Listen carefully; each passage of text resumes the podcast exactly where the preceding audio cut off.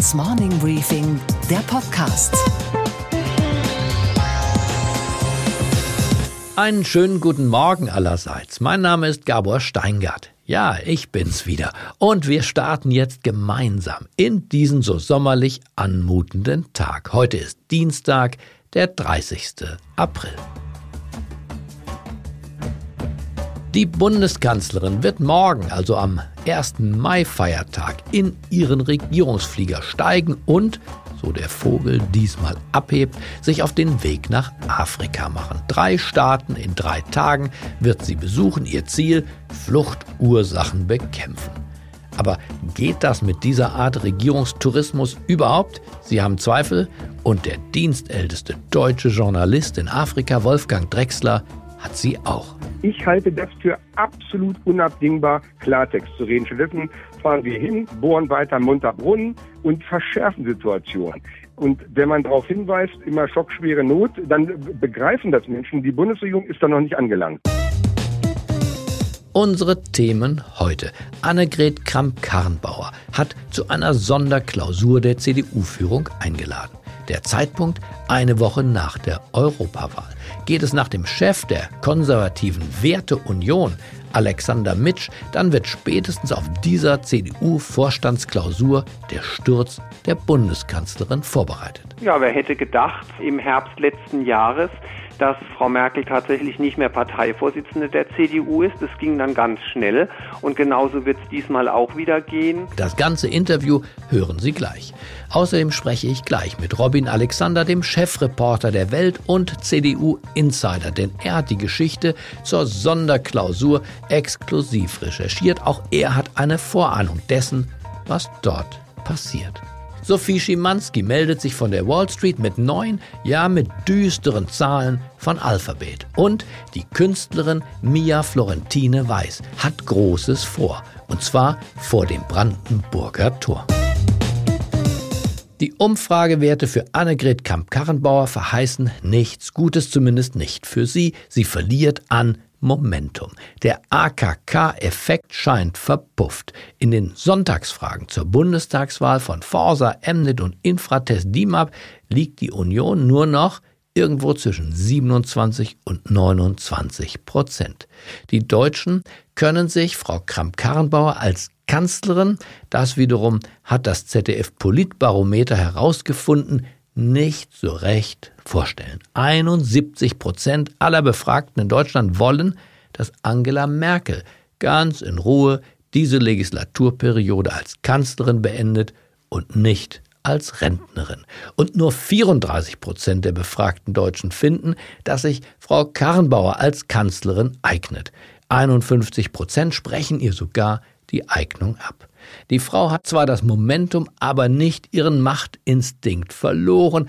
Deshalb diese Sonderklausur. Und ich spreche jetzt mit einem Mann, der vor allem Hoffnung mit diesem Treffen der CDU-Spitze verbindet. Die Hoffnung nämlich auf einen schnellen Kurswechsel und die Hoffnung auf eine Ablösung der Bundeskanzlerin. Alexander Mitsch ist sein Name und er ist Chef der Werteunion. Das ist ein Zusammenschluss von konservativen CDU-Frauen und Männern in der Union. Und Mitsch ist gelernter Bankkaufmann, Finanzdirektor einer Holding in Heidelberg und, das kann man wohl sagen, kein Freund von Angela Merkel.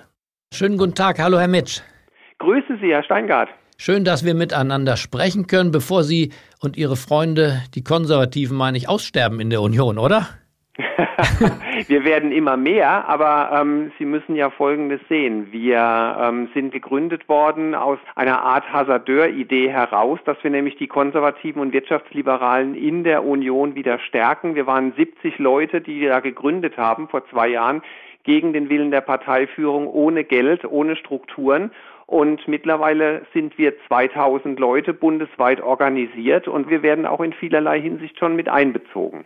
Und die Bundeskanzlerin, also Angela Merkel, ist aber nicht Mitglied bei Ihnen. Sie hätte ja unter den 70 Gründungsmitgliedern, als das noch sektenhaft klein war, dabei sein können, aber war sie ja nicht. Wir hätten sie erkannt. Sie war allerdings äh, im Geiste bei uns, denn letztendlich war ihre Politik ja auch der Anlass für unsere Gründung. Und jetzt wollen Sie ja gerne einen Schritt weitergehen und sagen, 13 Jahre Angela Merkel im Bundeskanzleramt sind genug und Sie wünschen sich einen schnelleren Wechsel. Ja, wer hätte gedacht, ähm, im Herbst letzten Jahres, dass ähm, Frau Merkel tatsächlich nicht mehr Parteivorsitzende der CDU ist. Das ging dann ganz schnell. Und genauso wird es diesmal auch wieder gehen, dass wir auf einmal sehen, aha, Frau Merkel ist ja keine Bundeskanzlerin mehr und äh, macht damit den Weg frei für die dringend notwendige Politikwende in Deutschland. Und Sie glauben, dass das nach der Europawahl schon sein kann? Ich glaube, dass es sein kann. Ähm, die Wahrscheinlichkeit dafür ist jetzt nicht 100 Prozent, aber ich denke, dass die Wahrscheinlichkeit ausreichend hoch ist, dass wir Grund zur Hoffnung haben.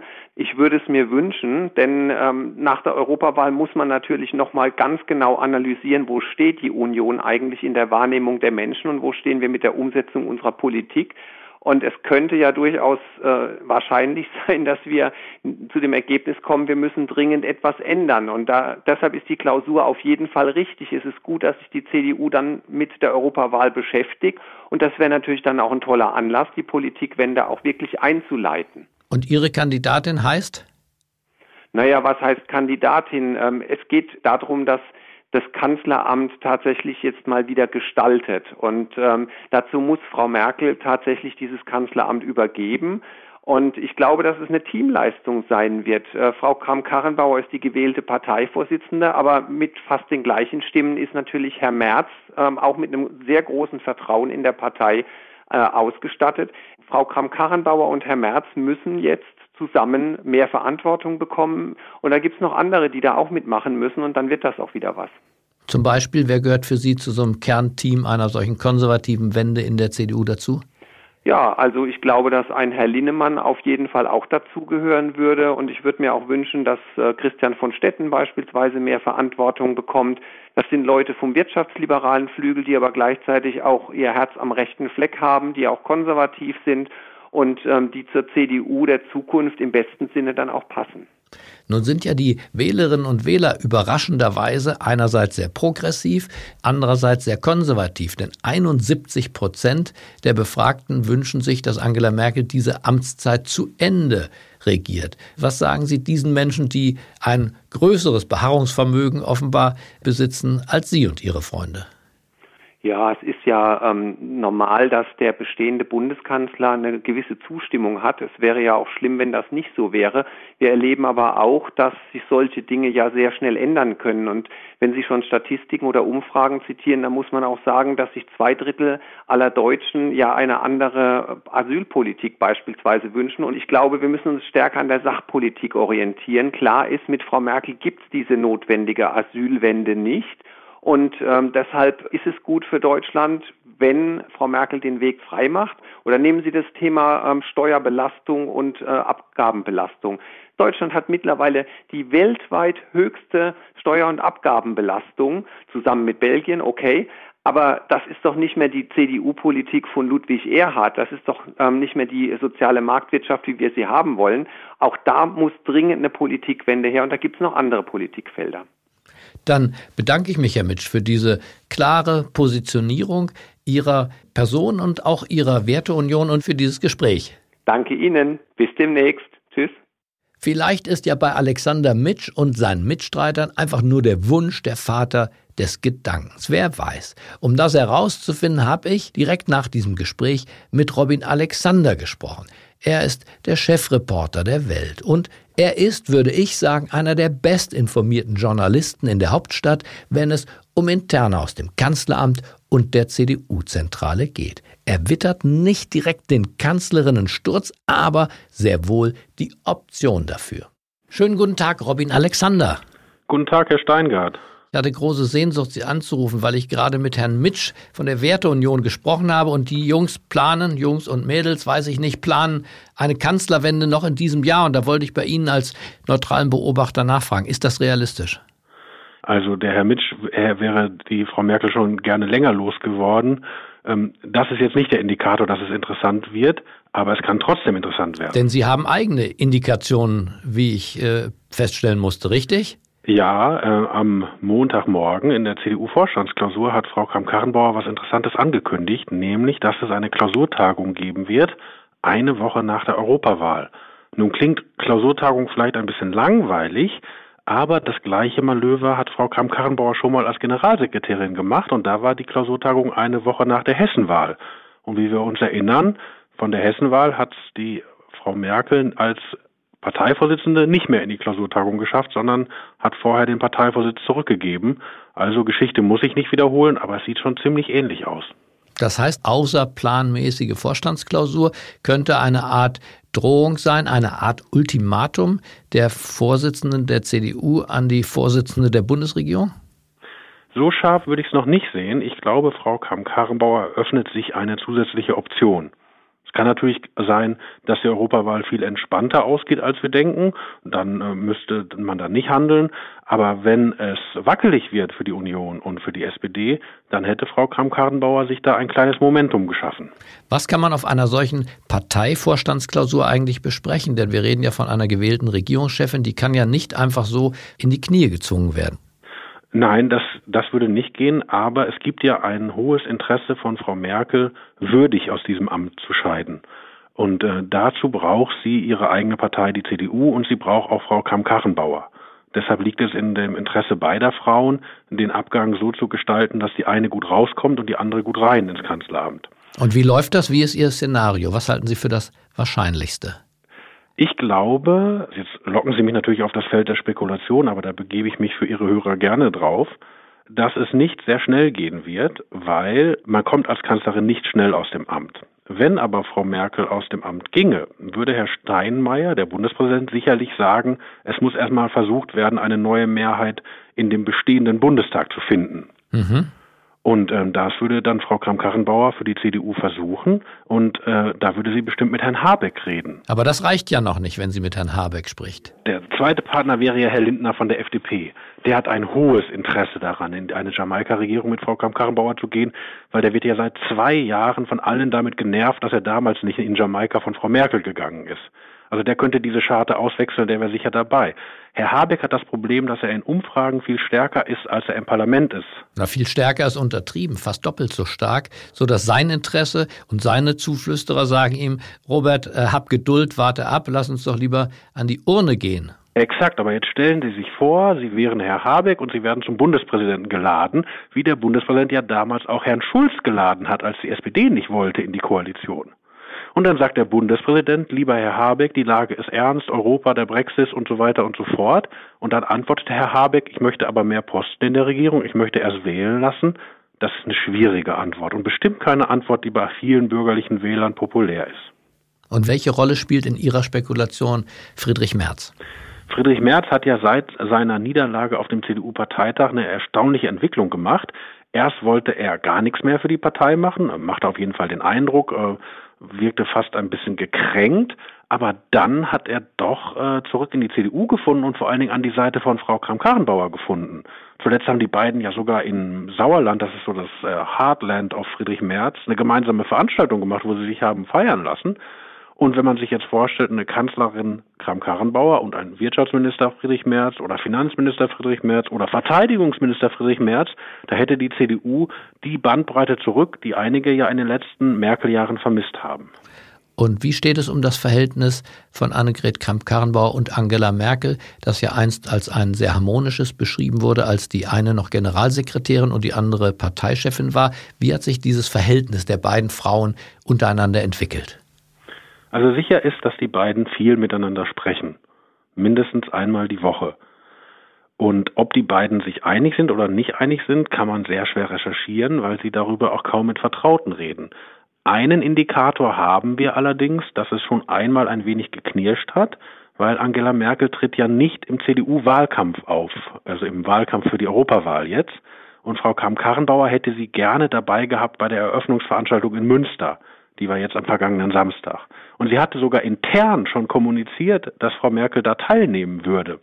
Und äh, dann hat Merkel doch noch abgesagt. Also da waren die beiden sich einmal nicht einig. Aber die wissen natürlich beide, wie ich schon sagte, die eine muss gut raus, die andere muss gut rein und eigentlich geht es am besten, wenn sie sich einig sind. Dann bedanke ich mich für diese Einschätzung am frühen Morgen und sage bis zum nächsten Mal. Vielen Dank, Robin Alexander. Gerne. Sehnsucht nach Afrika. Die Kanzlerin macht sich erneut auf die Reise. Es geht morgen zuerst nach Burkina Faso, dann nach Mali und schließlich nach Niger. Sie will dort, na was wohl, Fluchtursachen bekämpfen. Wolfgang Drexler lebt seit Jahrzehnten in Südafrika und berichtet unter anderem für das Handelsblatt, die Zeit und den Tagesspiegel über diesen Kontinent, der so viele Chancen und so viele Nöte und Sorgen hat. Und er sagt jetzt der Kanzlerin, was sie in Afrika erwartet. Einen schönen guten Morgen nach Südafrika zu Wolfgang Drexler. Hallo, Herr Drexler. Guten Morgen, Herr Steingart. Die Bundeskanzlerin bricht morgen früh auf, und zwar um drei afrikanische Staaten zu besuchen. Was erwartet sie in diesem Kontinent? Ja, es erwartet sie ein Kontinent, der sich sehr schwer tut, in die Moderne zu springen. Ein Kontinent, der unter einem starken Bevölkerungswachstum ächzt, zum Beispiel Niger. 1960 bei der Unabhängigkeit etwa drei Millionen Menschen. Heute sind das schon, man muss sich festhalten, 20 Millionen einem ja, Wüstenland. Die werden bis 2050 auf etwa 45 bis äh, 50 Millionen gehen. Alle Studien sagen, dass der Niger eigentlich maximal 10 Millionen tragen kann. Es sind also Zahlen, die sollten eigentlich jeden äh, im Stuhl hochgehen lassen, aber offenbar zumindest auch bei der Bundesregierung, nimmt man das nur so zur Kenntnis, dass dieses Bevölkerungswachstum wird ignoriert. Ich weiß nicht warum, vermutlich weil man diesen äh, Führern mal sagen muss, bitte versucht dieses Bevölkerungswachstum endlich zu kontrollieren und dann fürchtet man offenbar den Vorwurf des Neokolonialismus, dass man diesen Menschen irgendwelche Vorschriften macht. Ich halte das für absolut unabdingbar, Klartext zu reden. Stattdessen fahren wir hin, bohren weiter munter Brunnen und verschärfen Situationen. Und wenn man darauf hinweist, immer schockschwere Not, dann begreifen das Menschen. Die Bundesregierung ist da noch nicht angelangt. Die Kanzlerin will Fluchtursachen bekämpfen, deswegen ist sie in Mali, in Niger und in Burkina Faso. Ist das der richtige Ansatz? Lässt sich in diesen Ländern in drei Tagen eine Fluchtursache bekämpfen? Nein, natürlich nicht. Diese äh, Probleme sind nur über äh, Jahrzehnte zu lösen. Und natürlich muss erstmal die Lage jetzt stabilisiert werden. Es müssen auch klare Botschaften gesandt werden. Nein, das geht so nicht. Ihr könnt nicht einfach hier rüberkommen ohne Grund. Ihr müsst euch in euren Ländern bewerben. An den deutschen Botschaften oder Konsulaten müsst ihr hingehen. Das müsste erstmal klar kommuniziert werden, damit die Leute wissen, die Flucht lohnt sich erstmal nicht. Danach kann man dann, und äh, um jetzt vielleicht mal einen Punkt auch anzufügen, wo man was ganz konkret machen kann. Zum Beispiel in Mali hat die deutsche Regierung will ja nicht nur einen Borschen Bogen verdammen, Soldaten geschickt oder Soldatenausbildung vor allem praktiziert. Das halte ich für enorm wichtig. Denn die Dschihadisten wachsen. Die sind eine Riesengruppe am Sahel. Also Soldaten runter, äh, beziehungsweise Armeen in Afrika ausbilden, weil die sind sehr, sehr schwach, afrikanische Armeen. Verstehen Sie mich nicht falsch, ich sage jetzt nicht deutsche Truppen dahin, sondern Ausbilder, Verwaltungsbeamte. Solche Leute müssen rein und nicht immer nur Geld draufschmeißen, was sowieso versumpft. Die Flüchtlingszahlen sind zurückgegangen, spürbar zurückgegangen.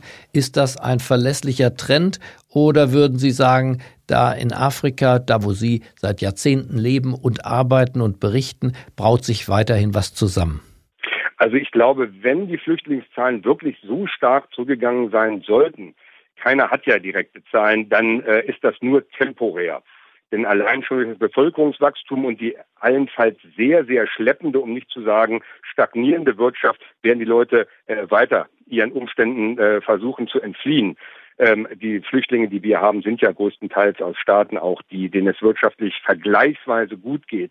Ich glaube nicht, dass man sich darauf verlassen kann, dass diese Ruhe vor dem Sturm irgendwie ein Indiz ist, dass man die Situation gelöst hat. Im Gegenteil.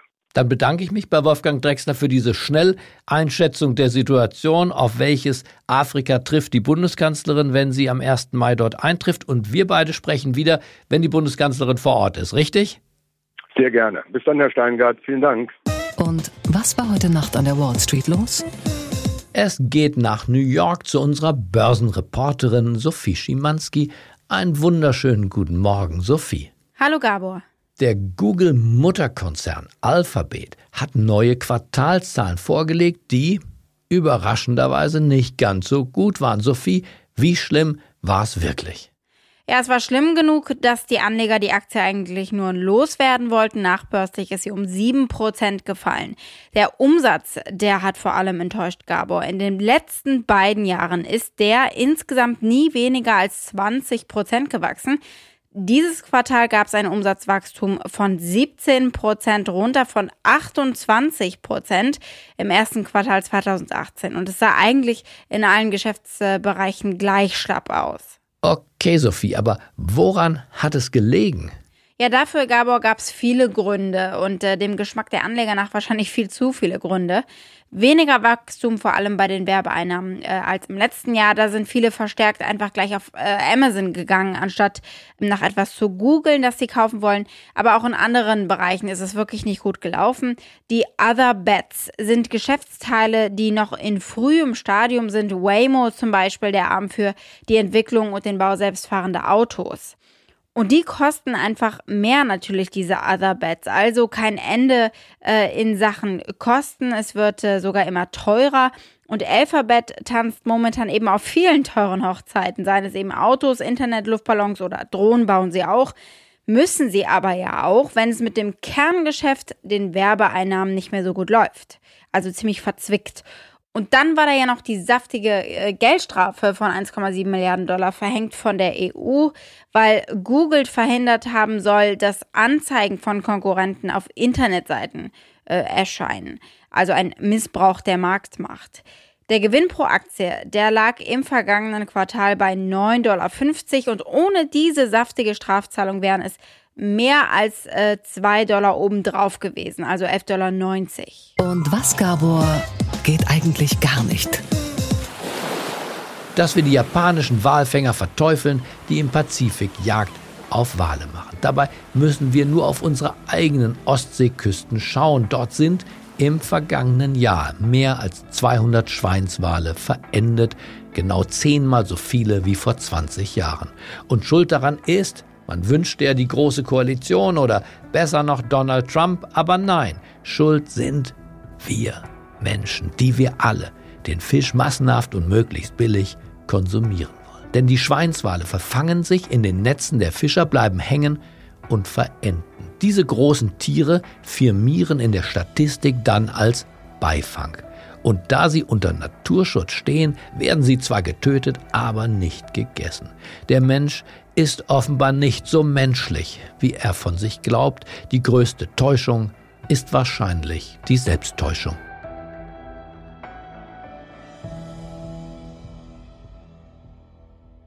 Okay, Gabor. Und was hat dich heute Morgen wirklich überrascht? Mich hat eine Künstlerin überrascht, die sich wirklich Großes vorgenommen hat. Mia Florentine Weiß ist ihr Name. Sie wird am 18. Mai ein sieben Meter langes und über drei Meter hohes Kunstwerk mitten in Berlin vor dem Brandenburger Tor enthüllen. Es geht um Liebe, es geht um Hass und es geht um Europa. Für mich ist Europa derzeit am Kreuzweg und wir müssen uns jetzt entscheiden, wohin die Reise geht. Und deswegen hat diese Skulptur, äh, denke ich, momentan auch eine sehr große Relevanz. Es ist ein Ambigramm und das Ganze nennt sich Coincidentia Oppositorum. Also für uns Lateiner der Zusammenfall der Gegensätze. Und ähm, das Love Hate ist aber deswegen natürlich so eindrucksvoll, weil es eben die beiden Pole, die am weitesten weg sind, in einem Wort kombiniert und vereint. Das ganze Projekt hat mich nicht nur überrascht, sondern es hat mich neugierig gemacht und deswegen habe ich mich mit der Künstlerin getroffen, um über sie, ihr Leben und ihre Kunst zu sprechen.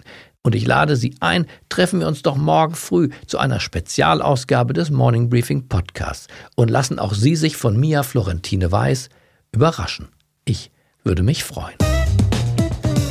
Ich wünsche Ihnen einen fröhlichen Start in diesen Tag und danach genießen Sie so gut Sie nur können diesen Feiertag, der sich in die Mitte der Woche gelegt hat. Bleiben Sie mir gewogen, es grüßt Sie auf das Herzlichste, Ihr Gabor Steingart.